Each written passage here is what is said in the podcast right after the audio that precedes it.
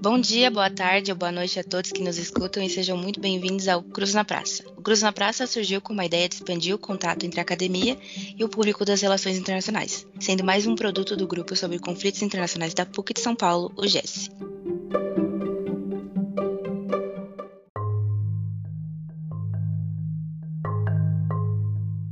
A disciplina de Relações Internacionais nasce a partir de uma chave anglo-saxônica e europeia. Vincular raça, gênero e classe nas RI não é simplesmente adicionar algo novo nessas discussões. Esses elementos sempre existiram, apenas não eram debatidos. O colonialismo e o racismo não estão extintos. Ainda hoje podemos presenciar regimes coloniais, como é o caso da Palestina, sob a pressão do governo sionista. Tampouco podemos afirmar que os resquícios da colonização não existem. Não precisamos ir muito longe, basta olhar para a estrutura da nossa própria sociedade brasileira. E para continuar nossa conversa, vamos conversar com o professor de Relações Internacionais da PUC de São Paulo, Bruno Huberman. E para conduzir essa conversa, eu, Beatriz, conto com a participação do meu colega, Tom, que também é estudante de RI na PUC, assim como eu. Salve, salve, gente, tudo bem? Valeu, gente, obrigado pelo convite. Um prazer estar com vocês aqui.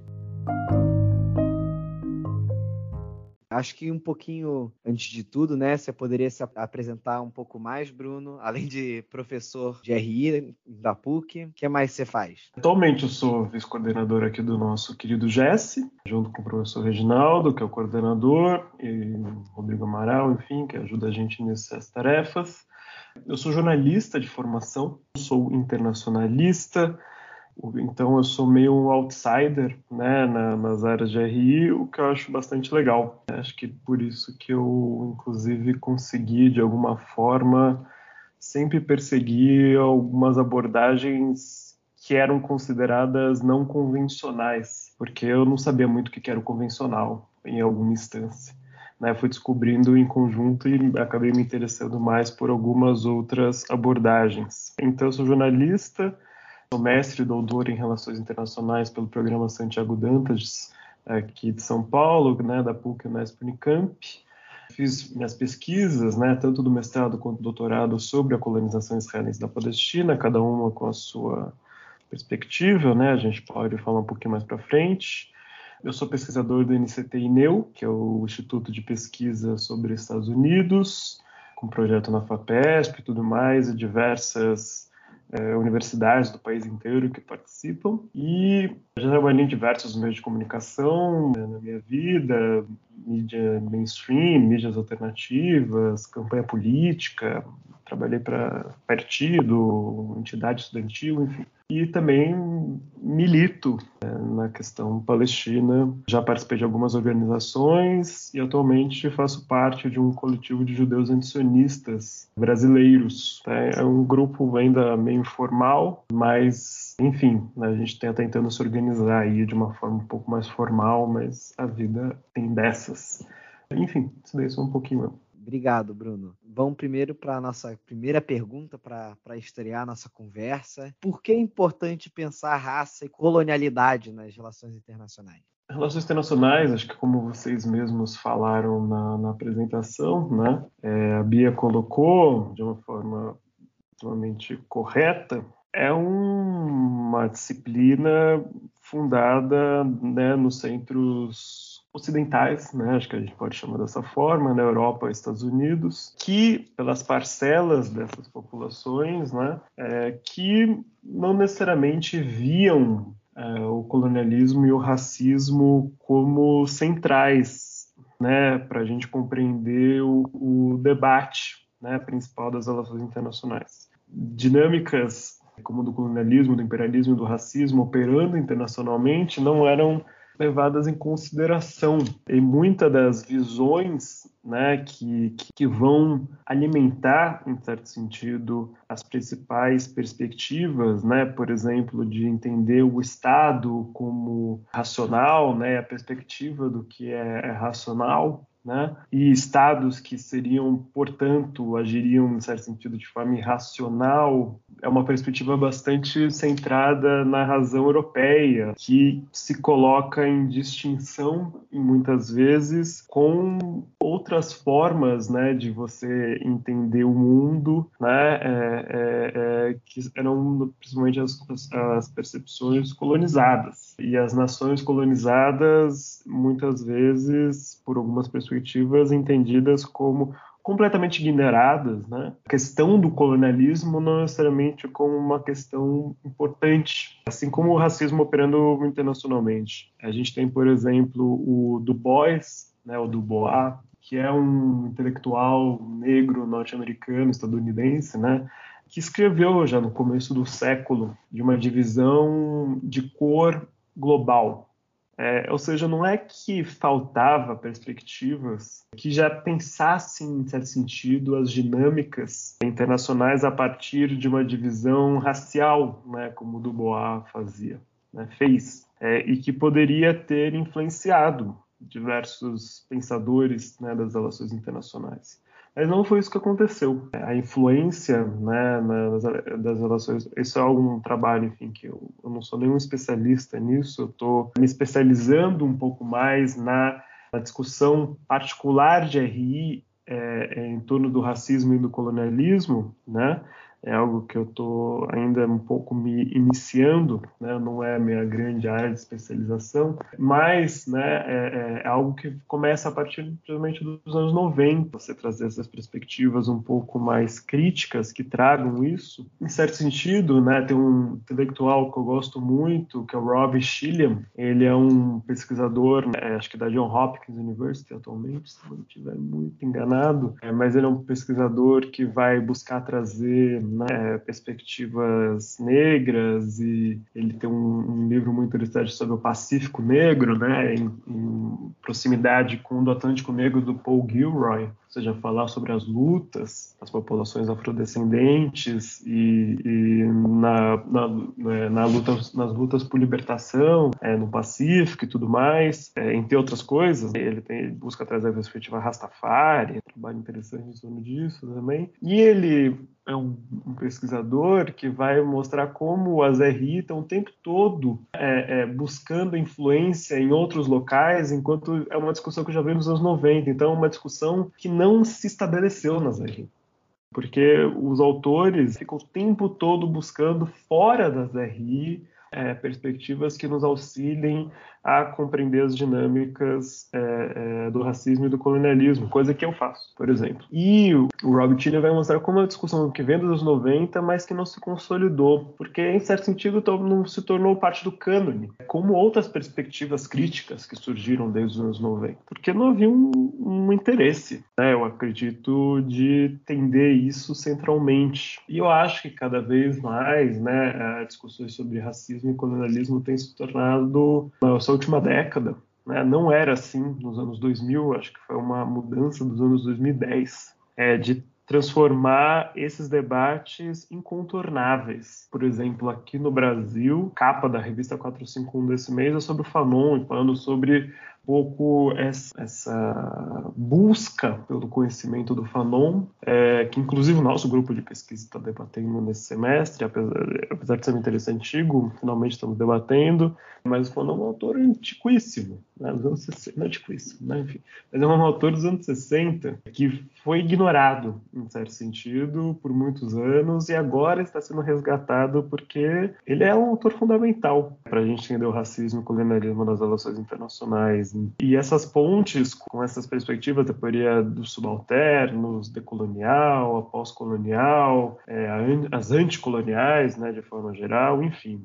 É, é, é, completamente fundamental que a gente passe a, a, a, discutir isso e traga cada vez mais visões de populações racializadas e colonizadas, porque elas trazem questões é, e perspectivas muito interessantes. Por exemplo, o Fanon ele vai falar de como a luta anticolonial é uma luta que não necessariamente está dentro da, da, do que se entende por razão europeia. É uma luta muitas vezes emocional e várias outras questões que o Fanon vai, vai trazer em torno disso. E isso entra em contraposição né, com alguns entendimentos hegemônicos nas áreas de RI, que você precisa ser racional na hora de você pensar desdobramentos políticos e soluções políticas, né, como, por exemplo, de uma negociação entre colonizadores e colonizados. E o Fanon vai mostrar aqui que não há negociação com os colonizadores. A racionalidade é um instrumento de dominação essa racionalidade europeia, não, não, a racionalidade que os atores podem ter, né? enfim, é uma forma de dominação e de, de domesticação do, dos colonizados. E isso é uma dinâmica que opera nas relações internacionais, influencia a forma é, de como se entende, né, que o, os adultos da sala e tudo mais, que você tem que agir no, no, no círculo de poder de uma determinada forma, enfim, vai ter várias, né, é, é, perspectivas que vão buscar trazer esse entendimento. Entender as coisas através da literatura do colonialismo e do racismo é uma forma alternativa, completamente fundamental. E o racismo eu, eu gostaria de ressaltar, né? É, porque tem muita teoria decolonial que não fala de racismo. E compreender as dinâmicas de como o racismo opera, a racialização e a raça, é, são dinâmicas bastante particulares, né?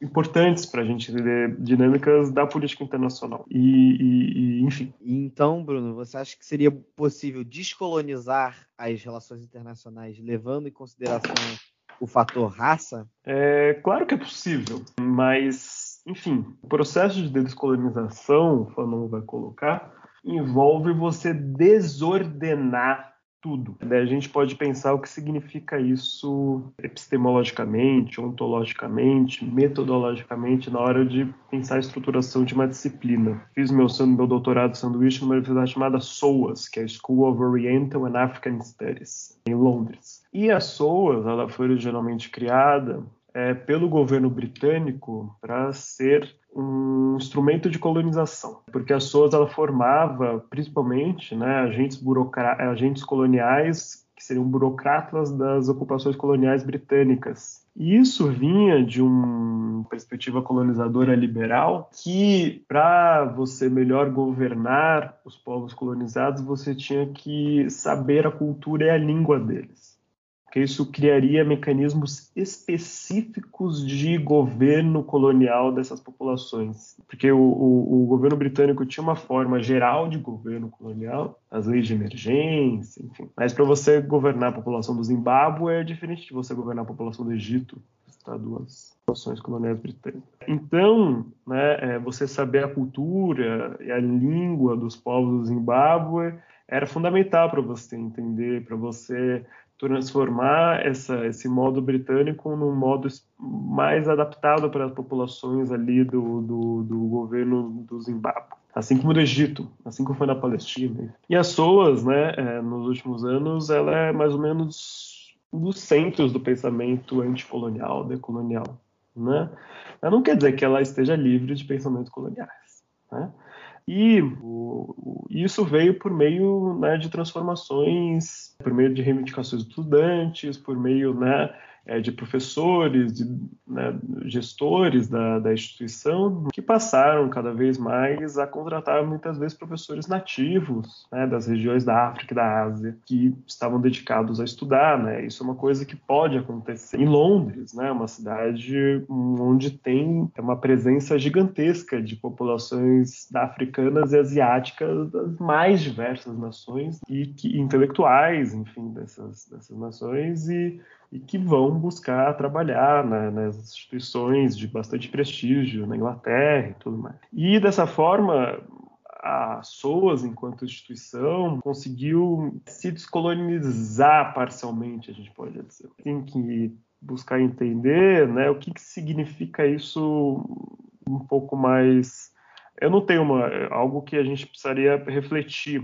né? Não, algo que eu não não é alvo das minhas reflexões particulares, é né? uma uma descolonização das RI. Né? Eu estou meio que refletindo em conjunto com o que eu estou falando. Né? Mas, por exemplo, quando eu cheguei lá na SOAS para estudar, eu fui vorazmente procurar é, a disciplina de estudos pós-coloniais, estudos decoloniais, sabe? Alguma coisa que me desse os instrumentos. Mas, né, eu achei pouquíssimas disciplinas. E a disciplina que eu achei de estudos pós-coloniais é uma disciplina bastante focada em estudos pós-coloniais e literatura. Porque os estudos pós-coloniais, o cânone dos estudos pós-coloniais é mais ou menos esse: estudos pós-coloniais e literatura. É, porque vem de uma tradição inaugurada pelo Said, estudos da cultura, né, continuada por outros autores, com bastante influência do Gramsci, é, que, apesar de ser marxista, foi adotado né, por essa por, essa, por essas discussões e por várias outras outros debates que se seguiram aí. As dinâmicas outras, como de poder, território, recursos, economia política, né? Essa não tinha uma disciplina é, sobre direito colonial e economia política, né? não tinha um negócio desse.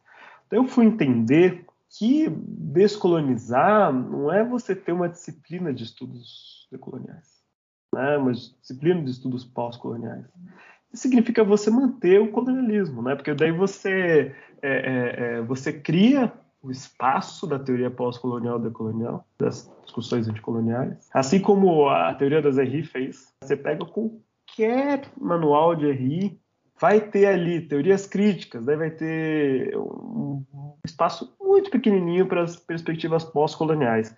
E vai ser algo muito invasivo, muito simples, muito. uma caixinha. É porque daí você teve todo o cânone, daí você teve o espaço do colonialismo, né, das discussões sobre raça e raça e colonialismo.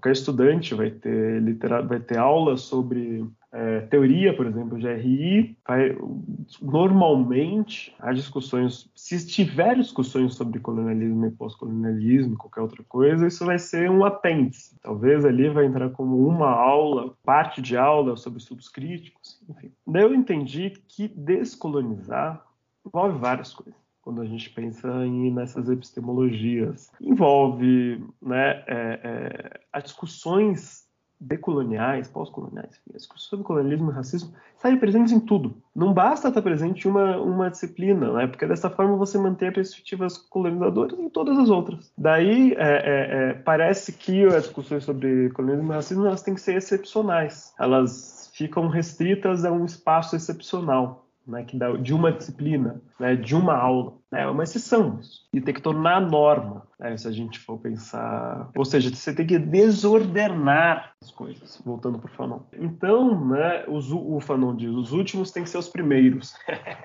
Então, o, o, pensando isso de uma, de uma perspectiva das categorias de pensamento e tudo mais, né, isso envolve que o debate sobre racismo e colonialismo esteja presente em todas as disciplinas que eles sejam as primeiras discussões. Certo? Porque se a gente entende isso como o fator estruturante da política internacional, das relações internacionais e tudo mais, isso tem que estar no centro. É, ou seja, é uma reforma pedagógica completa que envolve todo o corpo docente não envolve um docente, envolve todo o corpo docente, envolve todo o corpo discente. O corpo discente compreender isso como uma transformação importante. E envolve a instituição, as instituições como um todo. As instituições têm que ter liberdade de cátedra para isso acontecer. Envolve o intercâmbio com, com outros, uh, outras perspectivas. É porque é, pensar somente isso, é, o Lefebvre fala ciências parcelares, né? Pensar, obviamente, as, as instituições de RI, ciências sociais, ciência política faz sentido, mas envolve trazer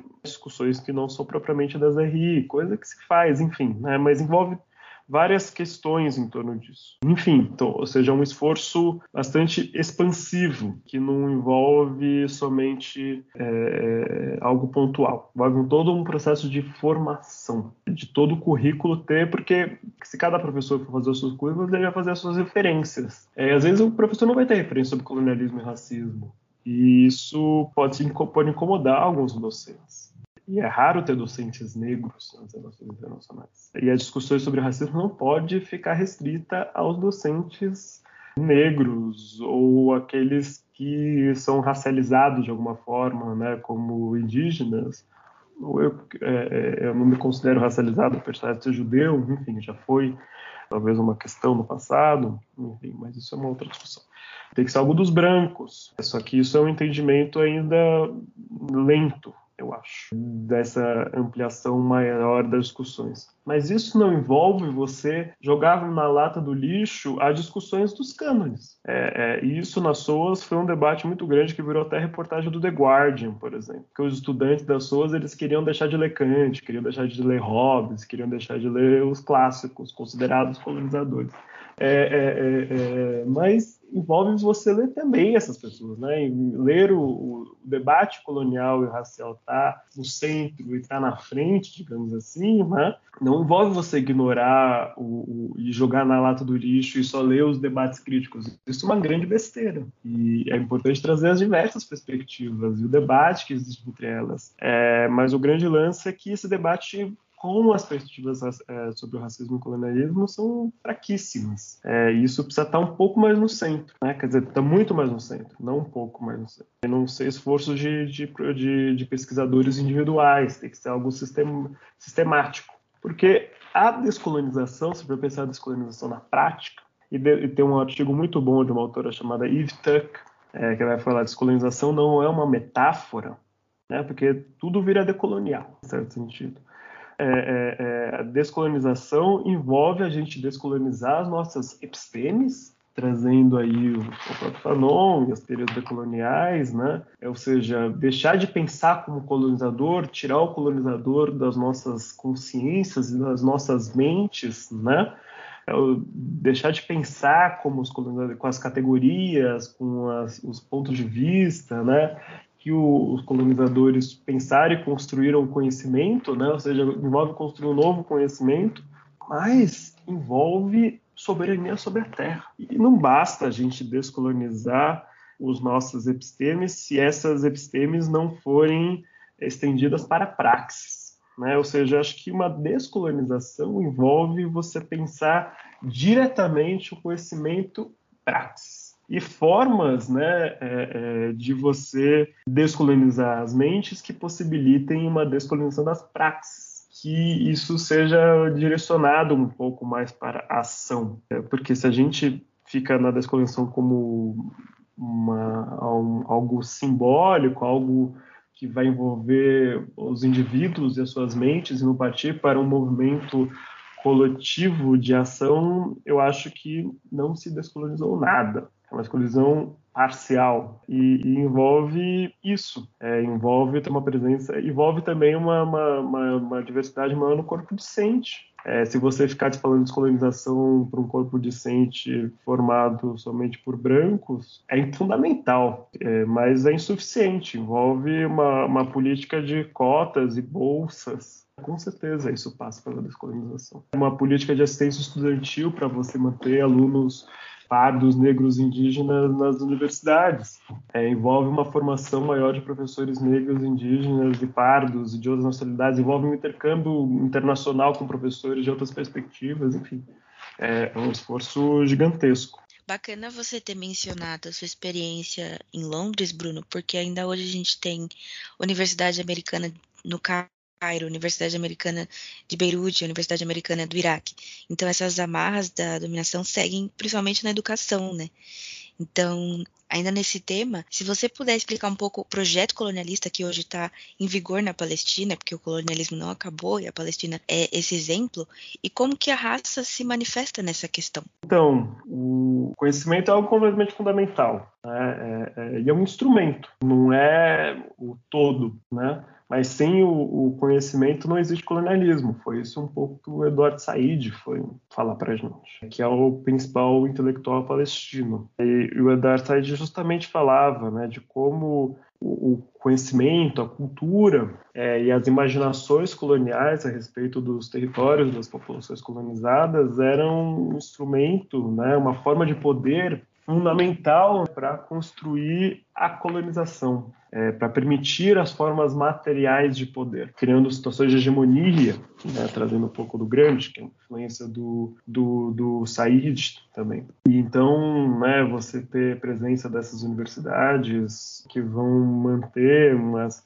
uma série, série de relações de poder né, que envolvem poder material também, como financiamento, fundamental. E na Palestina não é diferente. A Palestina né, é um território que a gente vai chamar que é um território que tem sido colonizado por um processo específico do colonialismo, né, das formas de como o colonialismo se realizou historicamente em diversas localidades do mundo, que a gente chama de settler colonialismo. É, numa tradução que a gente chamaria de colonialismo por povoamento, que é e não é o colonialismo por povoamento que se discute no Brasil, né, como o Caio Prado Júnior discute porque é esse colonialismo povoamento, ao mesmo tempo é um entendimento distinto do colonialismo povoamento, que vem, vem ser atualizado por um, principalmente por um teórico australiano chamado Patrick Wolff, é, que cunhou a teoria contemporânea do, do certo colonialismo, inspirado em várias perspectivas é, de autores de diversos locais do, do mundo, né,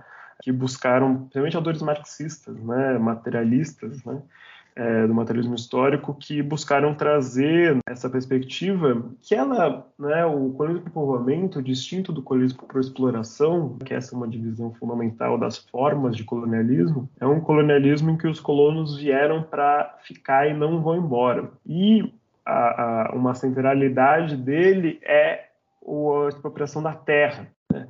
e a terra para o assentamento branco, né, para assentamento europeu. E a construção de um Estado-nação colono, a partir dessa expropriação dessa terra, fundada na destruição da nação indígena. E esse processo cria um, um processo de colonialismo estrutural que continua a condicionar a relação entre colonos e nativos, ou seja, a divisão racial como a estruturante da, da sociedade, como o, o Fanon coloca. São brancos, são ricos porque são brancos e são brancos porque são ricos. São negros porque são pobres, são pobres porque são negros. Ou seja, a divisão racial é estruturante da sociedade colônia. Né? É, é, a forma como a, a, classe é estruturada, é a raça nas, nas, nas sociedades coloniais. Você pode ter proprietários dos meios de produção racializados da, da raça subalterna, né, da, do, do, racialismo subalterno, que são proprietários dos meios de produção. Eles são parte da burguesia dominada. É, é algo muito interessante isso. Né? É o que a gente vê na Palestina, por exemplo. A burguesia palestina passa pelo mesmo checkpoint, que é o checkpoint militar que controla o movimento de todos os palestinos nos territórios ocupados da Cisjordânia e Gaza, como o checkpoint Calândia, por exemplo, que a classe média do que a classe trabalhadora palestina. Não tem um checkpoint especial para a burguesia palestina, apesar de eles serem burgueses. Né? Apesar de eles talvez fazerem acordos com a burguesia israelense, apesar de eles terem vários privilégios pelo ser uma burguesia né, nos territórios por ser burguesia palestina, mas eles são colonizados. É, você ser burguês não te faz não ser colonizado, é porque você é da raça subalterna é, e não da raça privilegiada. Na Palestina, o racismo ele é dinâmico e ele pode ser específico é, de acordo com posição geográfica também. Os palestinos, historicamente, eles foram racializados enquanto uma população bárbara, uma população primitiva, uma população que não seria capaz de se governar. E, portanto, a colonização israelense seria benéfica para os palestinos. Isso a gente vê em intelectuais sionistas, tanto de direita como de esquerda. Né? Tem intelectual sionista socialista chamado Ber Borohov, que ele, ele via, né, o, o, ele era marxista, e ele via o desenvolvimento dos meios de produção através da liderança do, dos, do, dos sionistas na Palestina como algo que seria bem acolhido pelos nativos palestinos, porque o progresso seria benéfico a todos. E, portanto, a colonização sionista seria algo moralmente correto. Isso é só, uma, isso é só um exemplo da racialização né, do, dos, dos, palestinos. Mas a grande maioria do, dos sionistas racializaram os palestinos enquanto uma população eliminável e transferível, ou seja, uma população redundante, que não é, seria interessante aos interesses do, do colonialismo sionista. Do, eu falo colonialismo sionista quando eu estou me referindo ao período anterior à criação do Estado de Israel, é, até 1948, porque o interesse seria a criação de um Estado-nação hegemonicamente judaico, ou seja, o mais próximo de etnicamente puro, e que a população palestina não faria parte. Portanto, ela teria, seria é, eliminável e transferível. Né? A partir disso, surgiu vários projetos de eliminação e transferência dos palestinos. Como era o, a ideia de transferência no movimento sionista, né, que planejou várias Vários intelectuais classificaram os palestinos enquanto é, populações que não detinham os direitos sobre aquele território. O slogan sionista, uma terra sem povo para um povo sem terra, bastante exemplificar a visão, mas tem vários pensamentos. Tem um livro traduzido para o português recentemente, do Nur Marsarra, né, um historiador palestino, que vai narrar especificamente esse processo, né, que chama A Expulsão dos Palestinos. E tem um outro livro também traduzido em português, que é o do William Pape, chamado A Limpeza Étnica da Palestina, né, que vai mostrar né, o processo de eliminação dos palestinos, que é a lógica de eliminação que está no centro do processo do, do colonialismo, do povoamento. É uma lógica que é, opera né, para apagar, destruir a nação nativa. E isso aconteceu em 1948 com a criação do Estado de Israel e a Nakba, que é a catástrofe palestina. E o contínuo processo de expulsão dos palestinos e assassinato, como a gente viu da jornalista semana passada, semana 15 dias atrás, a jornalista assassinada em Jenin, e a sistemática expulsão dos palestinos de suas terras para a construção de assentamentos exclusivamente judaicos, é, revela um pouco essa lógica de eliminação, porque é um processo infinito, estrutural. Quando tiver nativos, nativos sempre vão, em certo sentido, ser uma ameaça para o projeto colonial. E a presença constante dele e as reivindicações de diferença e soberania e autodeterminação sempre vão, em certo sentido, entrando em conflito com a, as aspirações de liberdade através da colonização do, dos colonos. Né? Isso a gente vê no Brasil, por exemplo essas intenções do atual governo federal é, de permitir projetos dentro de terras indígenas, projetos das mais diversas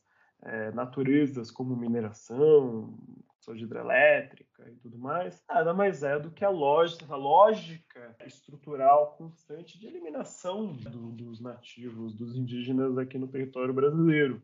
E essa eliminação ela pode ser tanto direta, violenta, violenta corporalmente, ou seja, morte física, expulsão e, e refúgio em outros países, como é o modo principal dos palestinos, né?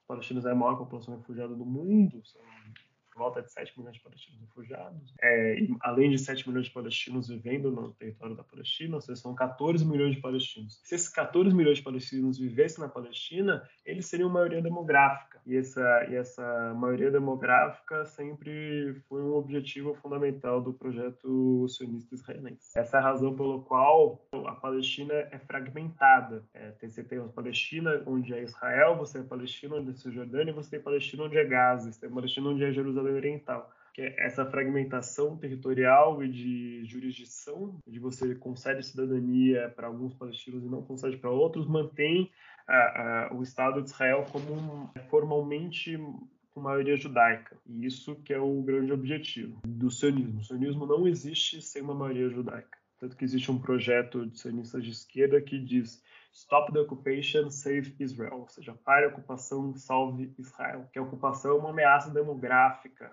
à maioria judaica em Israel. É, e a condição de um único Estado, que é o que a gente tem atualmente, um único Estado de apartheid, é uma ameaça constante à presença dos palestinos ao projeto sionista. Por isso que a violência é ostensiva gritante, né? porque sem isso não, não consegue manter a única democracia do Oriente Médio.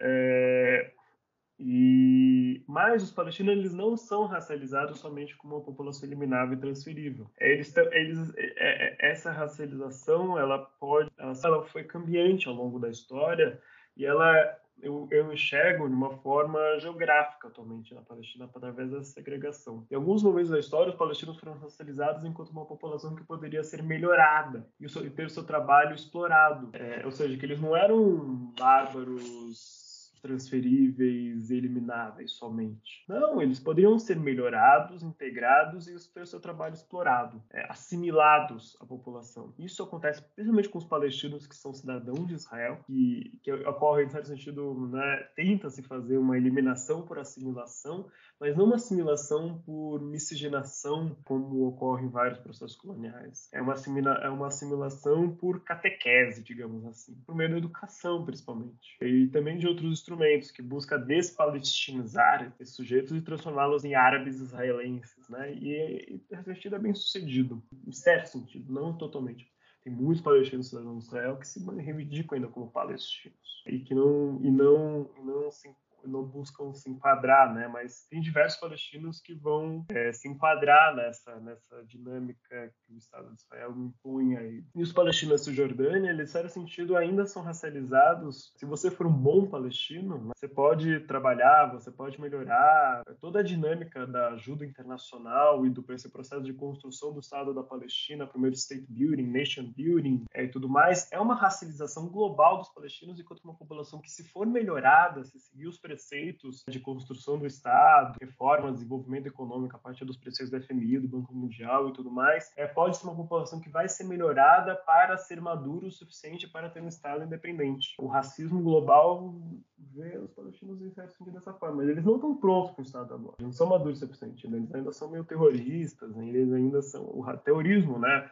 É, é uma forma de racializar os palestinos também. Mas os palestinos de Gaza, não tanto assim. Os palestinos de Gaza, eles são uma população redundante uma população completamente eliminável. Suas vidas não têm nenhum valor para os israelenses. O valor que tem é na forma de testar armas. É, mas você pode matar milhares, que não tem, não faz diferença. Por isso que você faz aquela, aquela, aquele bloqueio, aquela segregação total em Gaza. Coisa que você não vê na Cisjordânia. Porque a Cisjordânia são palestinos melhores, em certo sentido. Palestinos mais pacíficos, são palestinos mais ordeiros, palestinos que podem trabalhar em Israel se é, se eles forem herdeiros o suficiente. Então, tem essas dinâmicas né, do, do, racismo operando das mais diversas formas. Isso, isso tudo busca somente construir os israelenses como dignos de, de serem moralmente superiores. É isso que é o, a grande importância do racismo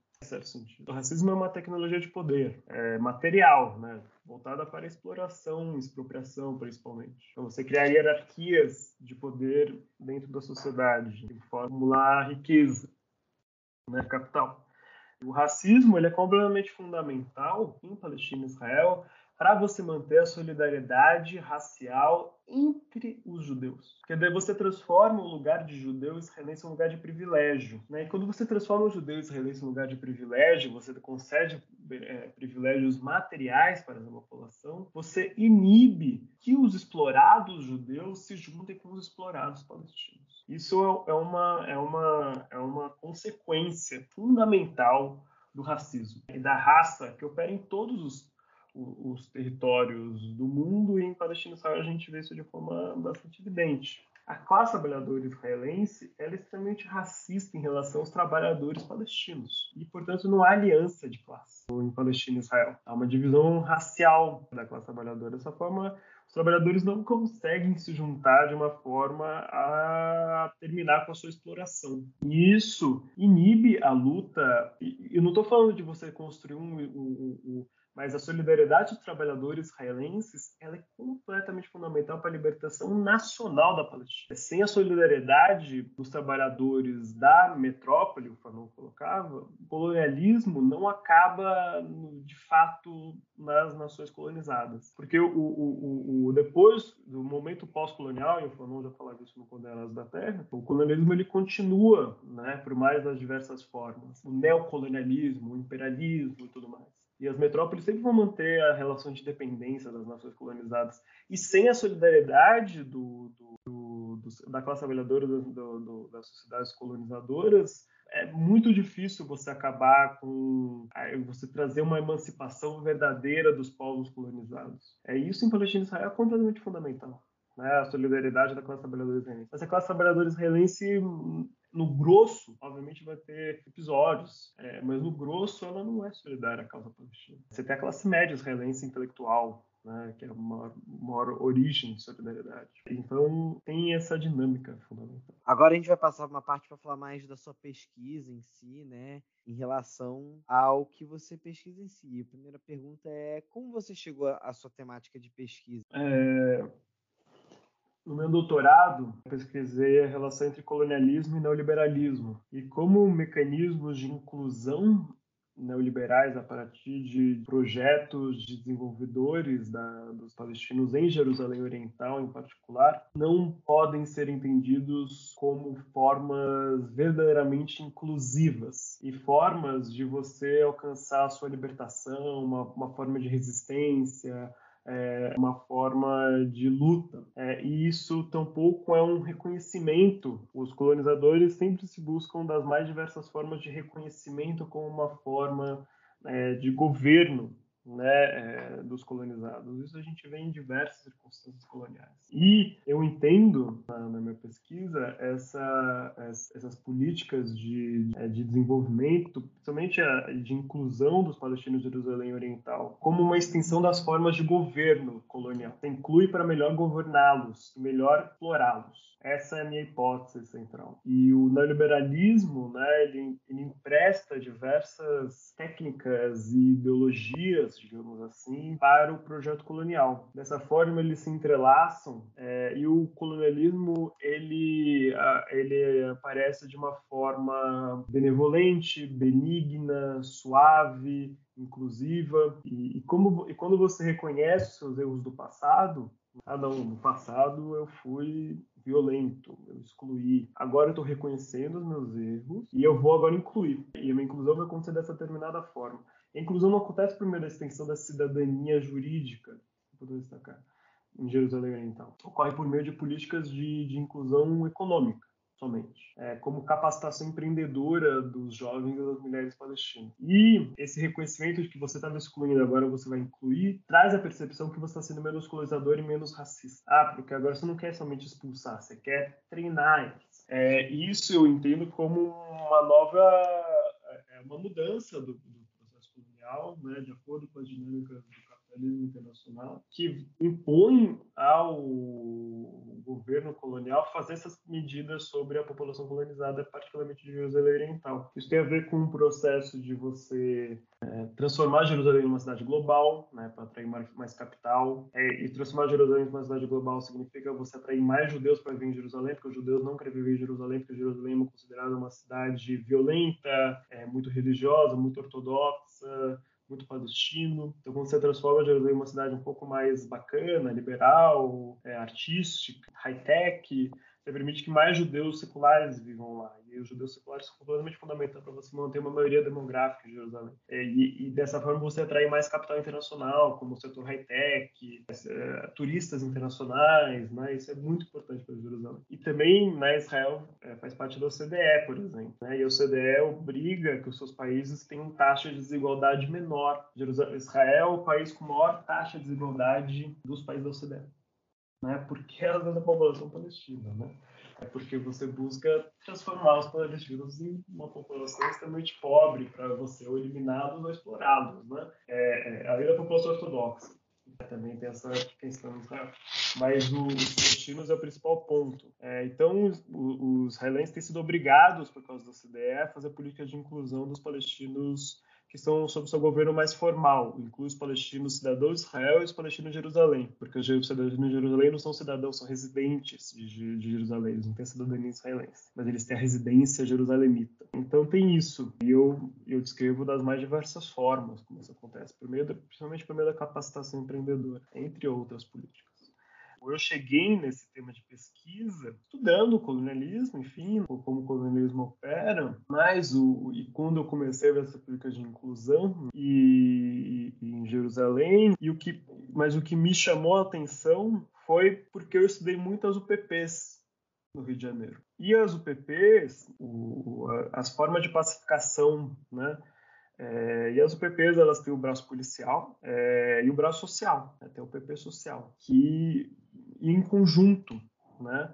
E a UPP desenvolveu todo um processo de, de, extensão de relações de mercado sobre as favelas do Rio de Janeiro. E eu sempre soube que o, a violência racista do Estado brasileiro e da sociedade brasileira não é somente tiro, porrada e bomba. É, é, é também é diversas outras práticas consideradas sociais de inclusão. E é uma discussão muito forte aqui no Brasil. Então, eu meio que, que né, se é verdade para cá, é verdade para lá. É, porque é a forma de como o colonialismo e o racismo operam aqui no território brasileiro e a forma como o colonialismo e o racismo operam no território é, palestino e as, essas interconexões com as relações de mercado no, no capitalismo neoliberal. É, porque no Janeiro também teve políticas de capacitação empreendedor das populações faveladas para eles né, serem integrados à cidade formal. Obviamente, vai ter as suas particularidades nessa universalidade que eu estou falando. No Rio de Janeiro não é idêntica à Palestina, mas tem muita semelhança. O Brasil, Brasil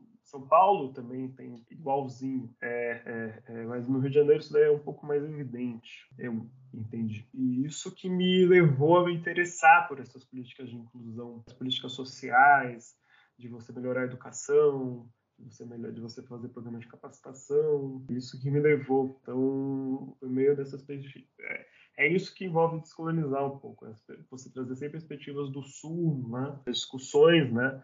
é, que estavam vibrantes para cá, né, e transportar para lá e descobrir que é um assunto que os palestinos discutem, mas não com tamanha profundidade como se discute aqui no Brasil, né? Eu acho que o, os palestinos não estão tão acostumados a lidar com esses problemas da inclusão, como as populações racializadas aqui do Brasil acho que estão, porque lá a exclusão é muito mais devastadora. Então, acho que isso que me levou a, a, a discutir essas políticas de inclusão enquanto coloniais e racistas por novos meios. Né? É, é, você muda tudo para manter tudo como está, né? trazendo o nosso querido Gramsci. Então, para fechar a nossa conversa, você teria alguma recomendação de leitura, filme, documentário ou série para quem se interessa por esse tema, Bruno? Eu gosto de indicar um filme que está no YouTube que chama The 18 Wanted, ou As 18 Procuradas. É um filme que trata da primeira intifada palestina e fala da iniciativa de palestinos de comprar, né, 18 vacas de um kibbutz israelense, lá no vilarejo palestino de Beit Sahur, é, e buscar construir uma autonomia econômica né, no contexto da primeira intifada e parar de depender do, da, dos laticínios é, israelenses. É, isso se tornou uma prática de resistência rejeicionista, anticolonial, é, é, é que você nega a estrutura colonial de uma forma radical, que perturbou muito os israelenses e, e, no final eles estavam caçando as 18 vacas e querendo prender as 18 vacas. Né? Elas se tornaram um símbolo da resistência, e isso fazia parte de toda uma lógica de resistência de colonial da primeira intifada, que foi uma, é, um período muito, eu acho, que traz diversas lições né, para diversas resistências ao redor do mundo, inclusive a dos próprios palestinos. Os próprios palestinos buscam, falam o tempo todo de revigorar a primeira intifada. E esse filme é, mostra muito, fala muito da primeira intifada, né? É, o que, que era viver a primeira intifada, né? das mais diversas formas, através dessa história das vacas. Então eu gosto muito. E de livro, um livro palestino que eu gosto de indicar, né?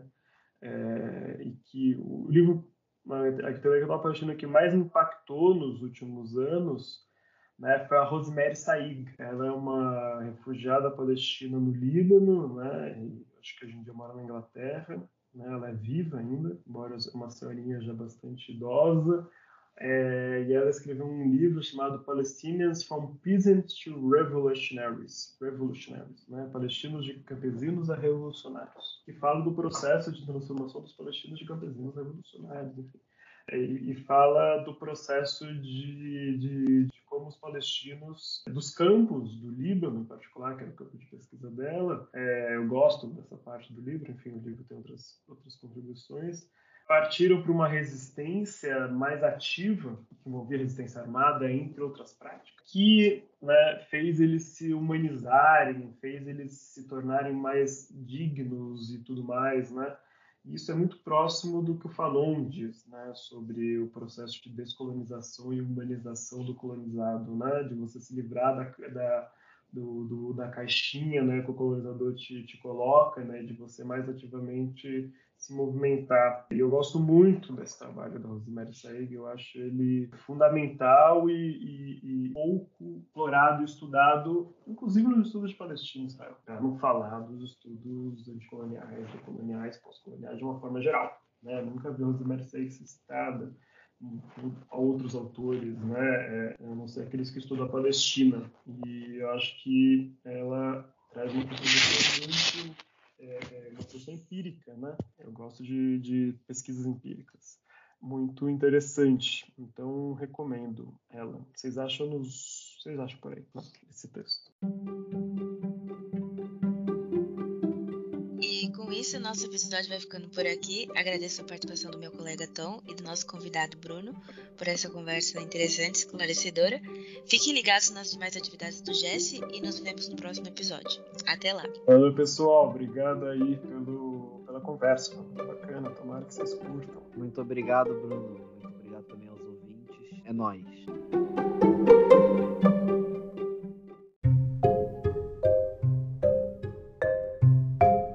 O episódio de hoje foi realizado por Beatriz Marques e Antônio Pedro na apresentação, roteiro por Beatriz Marques e Antônio Pedro e edição por Beatriz Marques. Obrigada e até o próximo episódio.